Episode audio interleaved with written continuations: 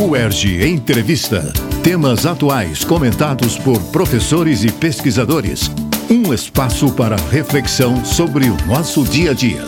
A pandemia de Covid-19 evidenciou o valor da ciência e, mais ainda, a necessidade de sua compreensão pela sociedade. Mas como tornar o conhecimento científico acessível ao público leigo? Como despertar o interesse para conteúdo sobre ciência? Foi a partir desse objetivo didático que a professora Ellen Beiral participou da criação de projetos como o evento itinerante Viajeiro Científico e a colônia de férias Futuros Cientistas. A fim de nos contar sobre esses projetos e a importância da aproximação da academia e a sociedade, convidamos a professora Ellen Beiral para conversar conosco. Ellen Beiral é licenciada em Ciências Biológicas, com mestrado em Biociências e Biotecnologia pela UENF, doutorado e pós-doutorado em Ciências pela UFRJ e um segundo pós-doutorado em Educação de Jovens e Adultos e Ensino de Ciências pela UF. Ellen é professora da FFP, a Faculdade de Formação de Professores da UERJ, onde também atua como vice-coordenadora do programa de pós-graduação em Ensino de Ciências, Ambiente e Sociedade. Eu sou Gabriele Novelo e esse é o UERJ Entrevista. Professora Ellen, obrigada por aceitar o nosso convite. Muito obrigada pelo convite. É sempre um prazer estar dando entrevista para vocês. Né? Esse é o nosso papel também, essa comunicação da universidade com o público para além dos muros da universidade. Sempre fico muito feliz quando recebo esse convite. Então, desde já, muito obrigada. Vamos começar falando um pouco sobre o Viajeiro Científico, o evento itinerante que a senhora coordena na FFP em parceria com a UF e a Unicamp. O projeto aconteceu na Semana Nacional de Ciência e Tecnologia de 2022 e passou por cinco municípios. A senhora poderia nos contar como surgiu a ideia e como esse projeto foi posto em prática? É, o Viajeiro Científico ele surgiu pela pelas minhas passagens no projeto que eu coordeno, né, o Núcleo de Apoio Experimental em Bioquímica para o Ensino de Ciências e Biologia. É um, um projeto de extensão. E nesse projeto de extensão, a gente leva atividades práticas experimentais para diversas escolas da rede pública de ensino. E dentre essas nossas idas às escolas, principalmente as escolas do interior do estado do Rio de Janeiro, nós percebemos que poucas ações desse tipo chegam até esses municípios do interior. Então, é, a ideia surgiu daí, o viajeiro científico veio daí, a partir então dessa identificação de poucas ações de divulgação científica fora do Grande Rio, fora de Niterói, né? Apesar do viajeiro ter passado por lá também. Então, daí surgiu essa ideia. O viajeiro científico ele integra diversos projetos de extensão, pesquisa e ensino que a gente tem lá na Faculdade de Formação de Professores. Então, somos 12 professores envolvidos com esse projeto. Eu coordeno, mas é uma equipe enorme. Somos 32 estudantes, mestrado,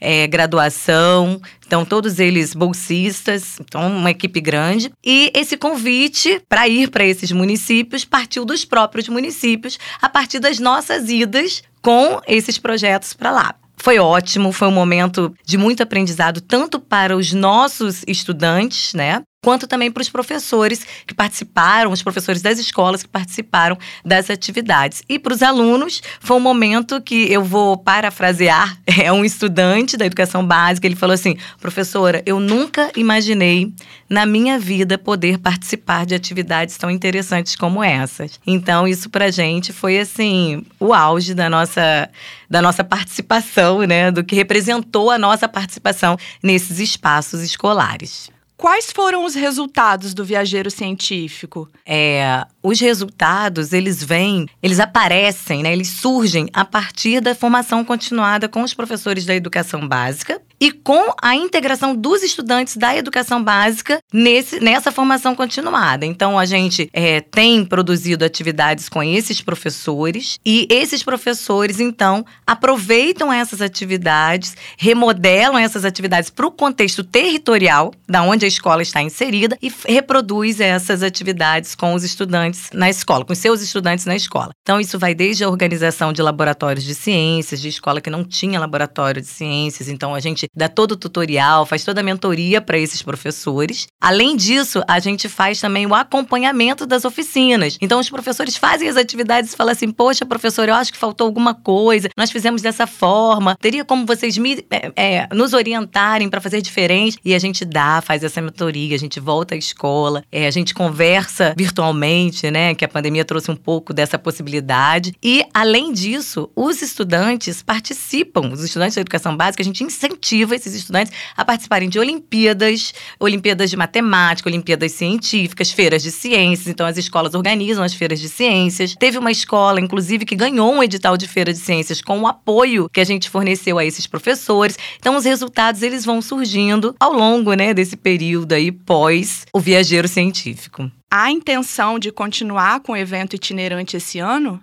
Voltaremos com Viajeiro Científico na Semana Nacional de Ciência e Tecnologia. É, vamos para outros cinco municípios. Pretendemos não voltar para esses municípios, porque a gente já faz um acompanhamento, fizemos um acompanhamento ao longo do ano inteiro. É, não foi um evento que aconteceu e estagnou na Semana Nacional de Ciência e Tecnologia de 2022, ele ainda está acontecendo. Até agora pretendemos continuar, mas vamos para outros cinco municípios. E agora a gente pretende para o Norte Fluminense. Então, acho que vai ser bacana. O projeto prevê ainda uma integração com os aplicativos Vigia, Ciência na Nuvem e o podcast Recreio. A senhora poderia explicar brevemente sobre esses outros projetos e como eles podem estar interligados com o Viajeiro Científico?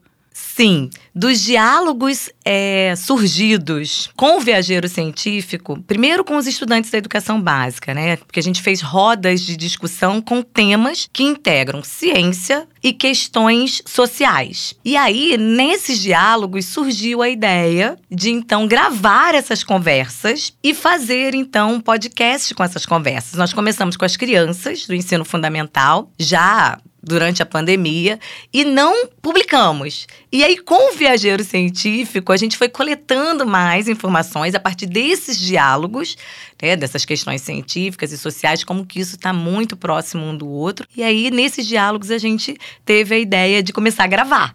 E aí, gravar para publicizar, porque antes era uma gravação para ficar para a gente é, como estudo, como objeto de pesquisa. Mas aí, com o viajeiro científico, a gente falou assim: poxa, ficou tão legal, ficou tão interessante, seria bacana se outras pessoas tivessem a oportunidade de ouvir esses diálogos. Então, daí surge o podcast Recreio, em uma parceria com a Unicamp, porque o professor Matheus Gato, que coordena né, um núcleo também de pesquisa, ele é da área de ciências sociais na Unicamp. Então, ele trouxe essas questões sociais e eu levo as questões científicas. E aí a gente faz esse diálogo, esse intercâmbio entre o que é científico, o que está presente na sociedade e como que essa mistura aí, o que que essa mistura resulta. E aí o podcast. O aplicativo Vigia, ele surge antes, num edital anterior da Semana Nacional de Ciência e Tecnologia, anterior ao de 2022. Então, ele antecede o viajeiro científico. O que nós fizemos é, foi ampliar a divulgação do aplicativo Vigia, que é um aplicativo de monitoramento colaborativo de ecossistemas aquáticos. Porque, para além da, da, da questão da extensão, desse núcleo que eu possuo de extensão, eu também coordeno um projeto de pesquisa que está relacionado à avaliação e monitoramento de ecossistemas aquáticos a partir da bioquímica e hematologia de sangue de peixes. Então, é, a gente, na verdade, tentou integrar, é uma tentativa de integrar o que eu faço na bancada, na pesquisa de bancada, com esse projeto de extensão. O aplicativo Vigia qualquer um pode baixar, ele está disponível para Android. É, e ali no aplicativo Vigia você coloca pequenas informações que para a gente e para o público da região ou que queira visitar determinada região, fica sabendo, conhece aquela região, o que tem de bom, o que não tem de tão legal assim, o que pode melhorar. Então, é para compartilhar mesmo o que é que tem de interessante nesses ecossistemas aquáticos. E o Ciência na Nuvem, ele é um aplicativo que ah, importante falar que tanto o Vigia quanto o Ciência na Nuvem, eles surgem a partir hier. É, de um edital do Inove UERJ, que é o setor de inovação aqui da UERJ, em que eu participei ao longo do ano inteiro de 2021. E esses dois aplicativos, eles são apoiados por esse setor de inovação da UERJ. Todos os dois têm o seu registro no INPI e esses dois aplicativos, eles até hoje ainda são acompanhados pelo setor de inovação da UERJ. Eu acho importante colocar isso aqui. E o, o Ciência na Nuvem, ele surge porque no Viajeiro Científico, a gente acaba, os professores acabam remodelando as atividades que nós fizemos durante o Viajeiro Científico, que nós ofertamos para a escola pós o Viajeiro Científico e que o próprio professor criou. Então eles acabam assim transformando essas atividades em uma atividade original. E a gente ficou, poxa, essas atividades originais, criadas ou remodeladas por esses professores, precisam ganhar visibilidade. E aí, a partir daí que a gente, que a gente pensa no aplicativo Ciência na Nuvem, que é voltado principalmente para professores da educação básica, que vão postar imagens, relatos, é, roteiros de atividades práticas experimentais em diversas áreas das ciências. E aí, esse compartilhamento, a ideia é que a gente tenha uma rede social dessas ideias originais de atividades práticas que são realizadas em salas de aula por professores da educação básica. Professora Ellen, a senhora também coordena a colônia de férias Futuros Cientistas, que já teve sua sexta edição. Qual é a importância desse projeto e do foco na ciência? Como que os conceitos científicos são levados para as crianças? É, a colônia de férias é um projeto que eu até me emociono quando falo, né? Porque eu não sou daquele território de São Gonçalo, então eu conheci aquele território a partir do momento em que eu ingresso na Faculdade de Formação de Professores e percebo que é um, um espaço que é pouco conhecido pela comunidade do entorno.